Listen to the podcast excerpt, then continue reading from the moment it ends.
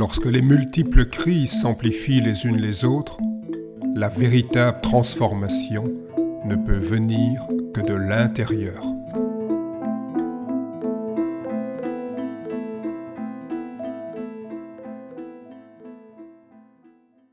Concilier les oppositions.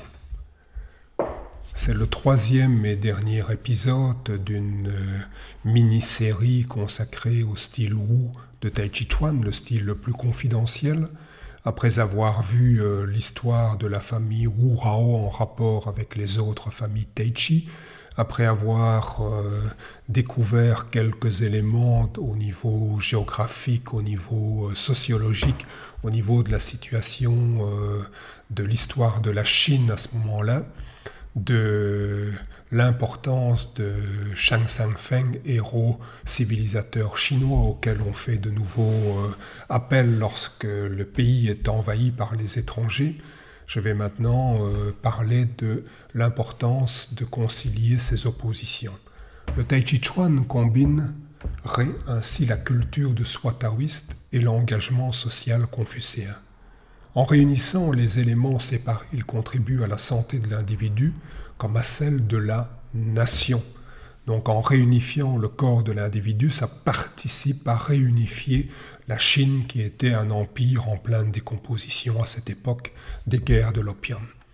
Le tandem emblématique qui préside à sa formation, formation du Tai Chi Chuan, Yang Lushan, qui est euh, celui qui a étudié chez les Shen et qui va populariser, et Wong Yuxiang qui, vont, euh, qui va amener les textes classiques. Ce duo réunit le paysan et le lettré, la culture de la terre et celle de l'esprit.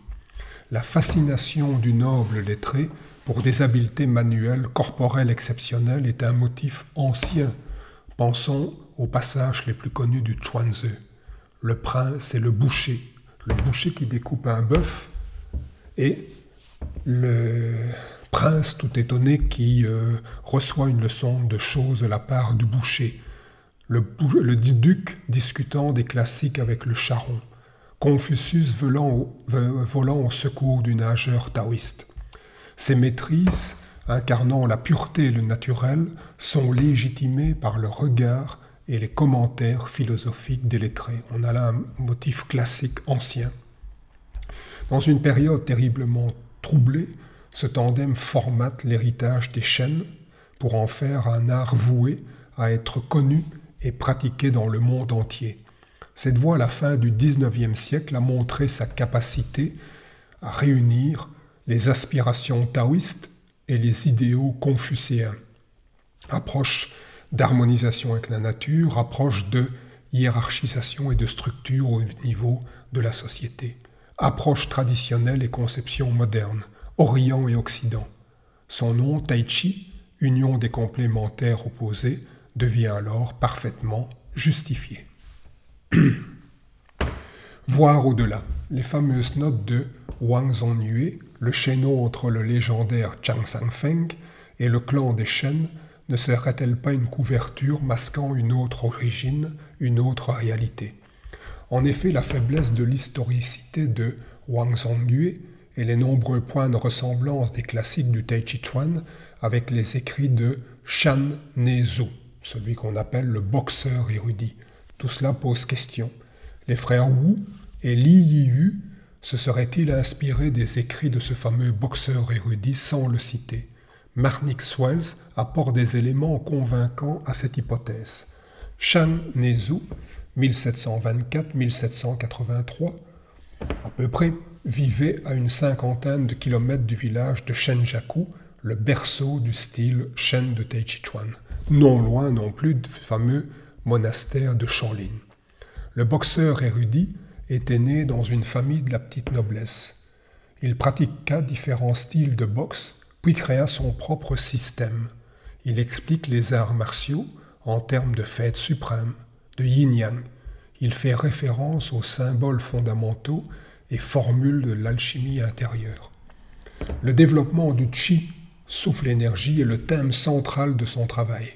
Pour lui, une mécanique corporelle correcte est la base de la puissance, la fondation de la circulation de l'énergie. Son approche constitue une synthèse harmonieuse de connaissances issues de nombreuses disciplines art, histoire, éthique, médecine, mythologie, philosophie, poésie, religion, méditation, stratégie. Une véritable approche que nous appellerions aujourd'hui transdisciplinaire. Shan Nezu remercie ses professeurs en les nommant et assume, ce qui est tout à fait étonnant pour l'époque, il assume la création de son art sans avoir besoin de la faire remonter à un personnage légendaire. Pour Marnix Swells, les écrits de Shan intègrent les aspects spirituels, physiques et martiaux dans une vision sans précédent qui aujourd'hui encore est très pertinente. Un autre personnage d'exception, Sun Lutang, qui a étudié le style Wu Hao, avec Hao Re, qui était également maître en Singyichuan et Baguazhang, Sun Lutang 1861-1932, marquera jamais l'histoire des arts martiaux internes, lorsque Hao Weizen transmit l'héritage de Wu Xiang à celui qui deviendra le maître aux trois paumes, il déclara Lorsque je lui montre la moindre chose, en un clin d'œil, il le réalise et surpasse ma pratique intense de plusieurs décennies. Au-delà de la fluidité et de la subtilité du style Wu Hao, de son efficacité énergétique et martiale, son histoire nous montre une remarquable capacité de mobiliser des ressources profondes pour répondre à divers défis, même quand tout semble s'écrouler. Dans les crises que nous vivons aujourd'hui, c'est sans doute cet aspect-là que nous devons, que nous devrions mettre en évidence. C'est bien dommage, je répète encore une fois que c'est le style le plus confidentiel. C'est pourtant un style qui me convient.